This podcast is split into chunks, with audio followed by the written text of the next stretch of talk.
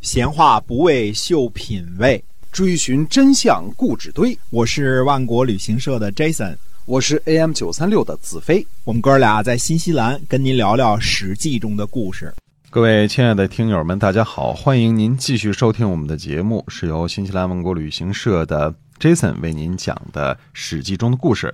那我们新西兰万国旅行社呢，是新西兰的本土企业，已经有二十二年的历史了啊，是一家良心企业。那么您可以搜索一下我们的公众号“新西兰万国旅行社”。那么我们今天呢，继续书接上文，跟您讲《史记》中的故事。嗯，是的，上次我们说到周穆王呢，一心一意的要征伐犬戎，而且要去西边呢官兵搞军事演习，呃，威慑这个西边的这些个荒蛮之地的诸侯。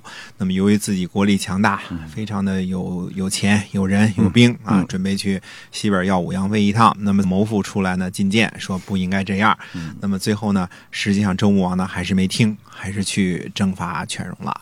那么征伐了之后呢，还有战利品得四白狼、四白鹿，最后估计是被迫的进个贡啊，献点战利品啊。呃，白但狼是白鹿啊嗯哎，四个白狼，四个白鹿，这是得的战利 品啊、这个凯旋而回、还啊，真是打猎去了。那真是打猎去 了啊！但是实际上说呢，自此呢，荒服者不至。最外边一圈的中王的这些个嗯荒蛮的国王都不来朝拜了，这是他的一个恶果。因为什么呢？其实想想这个呢，就是违背了所谓的道义了。你说好了，一辈子来一回，是吧？哎，你是荒服嘛，让人自治的嘛，人家该怎么着怎么着，该收税收税，该治国治国。结果呢，你现在呢给人家变了规章制度了，说你不尽更高一级的义务啊，嗯我就打你。嗯哎因为我强，所以我要打你，这是以力治国。那么周穆王呢就打了一道，而且还成功了。其实周穆王呢还有其他的东征西讨的功绩，只是呢书上说的比较少。从他的后来的这个各种传说啊，他是天子当中传说最多的一个，而且在位时间很长，嗯，五十五年啊，中间的东征西讨还有很多呢。那么既然是去过昆仑山，会过王母娘娘，嗯那么还有说法呢，所谓的昆仑山王母娘娘呢，实际上是西边的一个藩王的一个女国王。那么中间呢，有些个传说啊，哦有就故事把它算成了西王母。我西王母嗯们说王母都在昆仑山上嘛，对吧？对西王母还对还不是东王母啊，所以她是爱打仗、爱旅游嗯啊、爱出去征伐。那么中间呢，我们说他一共两件事儿，可以说一件事呢就是征伐犬戎，中间呢引出谋父来进谏这件事儿。那么其实另外一件事呢，就是我们先不说，中间呢插一个小插曲。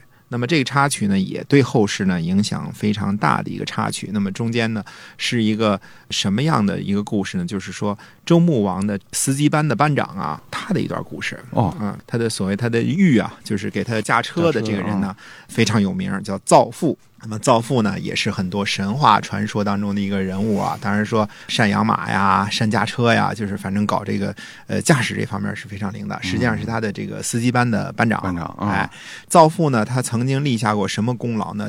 周穆王在西边也可能是游弋的时候，也可能是在征伐的时候。总而言之呢，这个时候呢，中间呢，徐荣呢又叛乱了。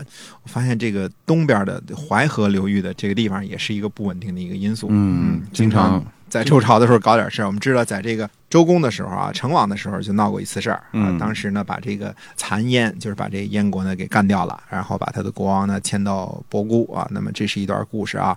前面讲过，这次呢，徐州这块呢又闹事儿了。结果造父呢就驾着他这个马车呀，一日千里，一天走了一千里地，回来平乱。你想象一下，在没有灵智宝马的周王朝的时候啊，这个只有千里马才能日行千里哈，哎，他得赶成什么样儿？这个史上还有记载的，说他给穆王找的，这就我们说天子要四嘛，这个嗯四匹马给驾车嘛。对，那四匹马呢，找了四匹都是千里马，其中有个季。后来说曹孟德就说老骥伏枥，志在千里。这个季啊，这是一个。那么还有温丽啊，还有华流，还有绿耳，这么四个千里马，这个千里良驹。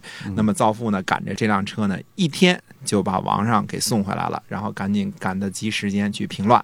呃，把这个徐州的事儿呢又给平掉了。因为这个驾车之功呢，造父呢就被封在赵城。那么他有一个封城，就赵城。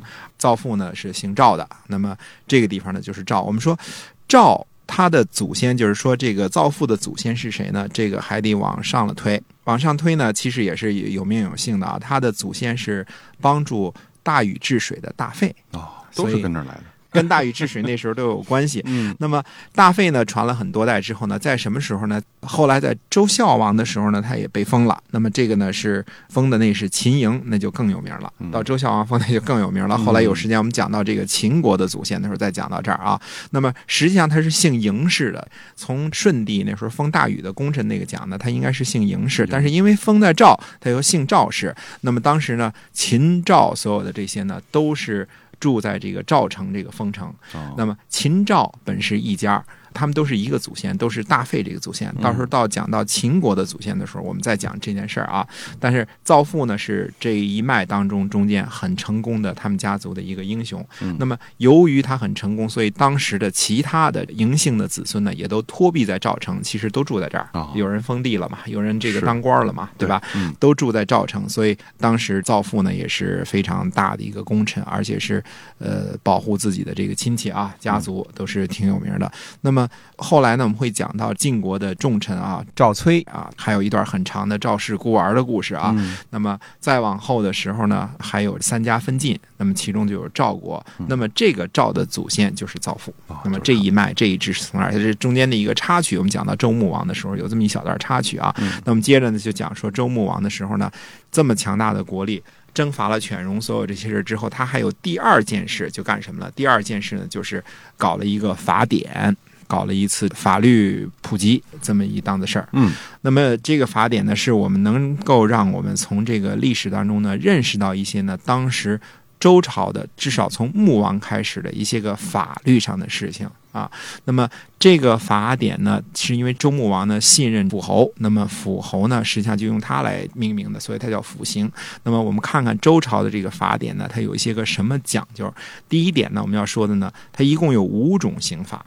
第一种刑法叫庆，庆是什么呢？就是或者叫墨，嗯，就是往脸上刻个字儿呢，再给上点墨汁儿啊。啊，啊，这个大家都比较熟悉了，这个四倍沧州之类，对对，所以清是一个墨，右边一个北京的京。嗯，那么第二个刑法呢叫义义，这个义呢左边一个鼻子的鼻，右边一个利刀。嗯大家知道这是什么刑法？啊嗯哎一看中国字儿呢，这没个错识字儿认半边儿啊，就是割点什么下来，左边一个鼻子的鼻，右边是一利刀啊哎。你大家知道这个义是干什么的了？这是第二等级的刑罚嗯。第三个叫鬓，鬓呢是一个月字边儿，月肉边儿啊，嗯右边一个这个宾客的宾哎。那么鬓是什么刑罚？大家也都知道，因为是我们有一个著名的孙武子的后代，因为他就受过这种刑罚啊，嗯叫孙膑。对，其实就是把这个膝盖骨啊给你弯掉，弯掉膝盖骨之后，这腿就没法前弯后弯了，所以你就只能变成一残废了 对，。就双腿就废了啊，哎，从膝盖骨以下呢就不能使用了，站不直了，那这就是病。病之后的第四种大的刑法呢，叫宫刑。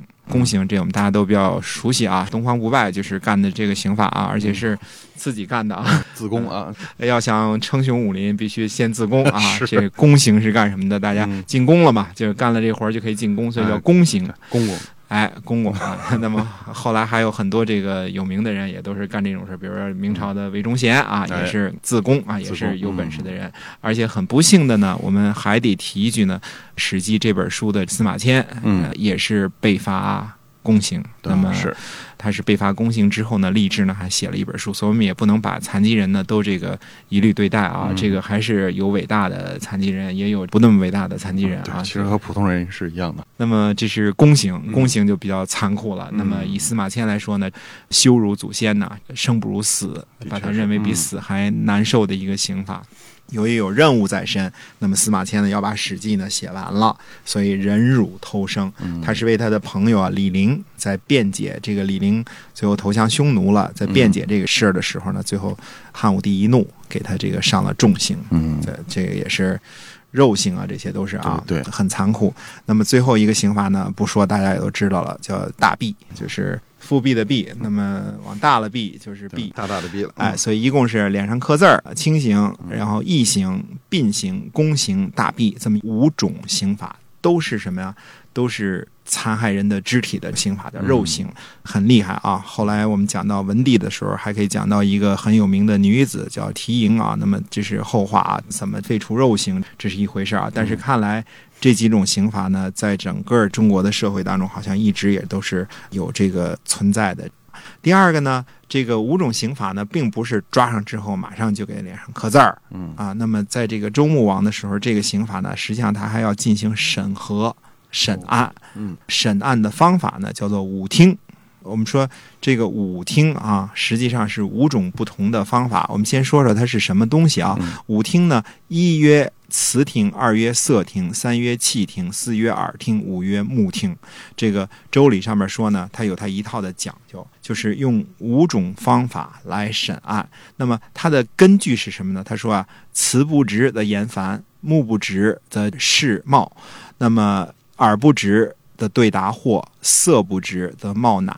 气不直则数喘，这是它的一种根据。那么我们别说的这么文绉绉的是什么意思呢？第一个呢，就是要听疑犯呢说话，嗯，你说话呢，看你怎么说，听你的词，因为它的根据是什么？你这个词啊，如果是不说话不直截了当的，不是符合逻辑的，这疑犯说话他就很繁琐。嗯，呃，人呢说话说得很啰嗦的人呢，大多没有什么见识，就是啰里啰嗦的，这个说得很繁琐，这事儿呢不值，就没有 point，、这其中不值得取。对吧？你只要不值，那你就是取，嗯所以你不直截了当的说，你不是就事论事的说，你没有逻辑，你就会说得很繁琐，越说越多，越说越多，这是有可能证明疑犯的一种方法，就是一听啊，只要听词，那么第二个要听什么呢？要观察疑犯的面色。如果疑犯有隐情，他面上呢就会有羞愧的这种表情。嗯啊，他感觉这个事儿有点儿做的不太对啊，人都有这个羞愧之心，都有良心啊，相由所以心生啊，可能哎就反映出来了。哎，第二个要相面，要看脸色会有什么表情。嗯第三个呢是观察人的呼吸，啊，如果疑犯呢答问题的时候，这如果他说的就是有隐情的话呢，那么他就会气喘啊。嗯，就这呼吸这可能嗯这好像也不太公平，你人天生个哮喘，你怎么办？，对他一个劲儿传你，你怎么判别他？这古代嘛， 你没赶上，呃人 都不喘啊不，想赶上这个，没被审过是吧？ 是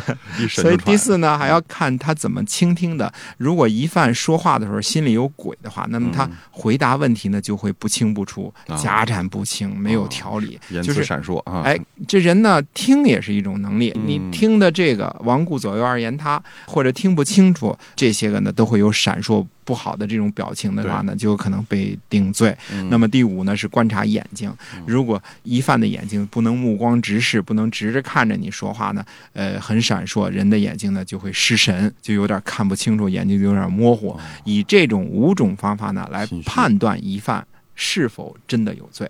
所以哎它有一个审案的一个过程，不是说人一告了，说这疑犯抓来了之后就直接就给脸上刻字儿了，这个鼻子就没了啊，嗯嗯，不是这么整的啊。嗯我觉得现在这个测谎仪呢，这个是不是根据这五听？很有点像这个测谎仪啊嗯嗯，，你看它呼吸啊，然后你的这个心跳啊、呃心跳电图啊，对是不是？这哎是这个，嗯，有点意思啊啊，还得要观察。嗯，那么下一点我们要说，就是经过五听审案之后呢，如果确实有罪，那没得说，该执行死刑就执行死嗯刑，该挖鼻子挖鼻子啊，该怎么办怎么办。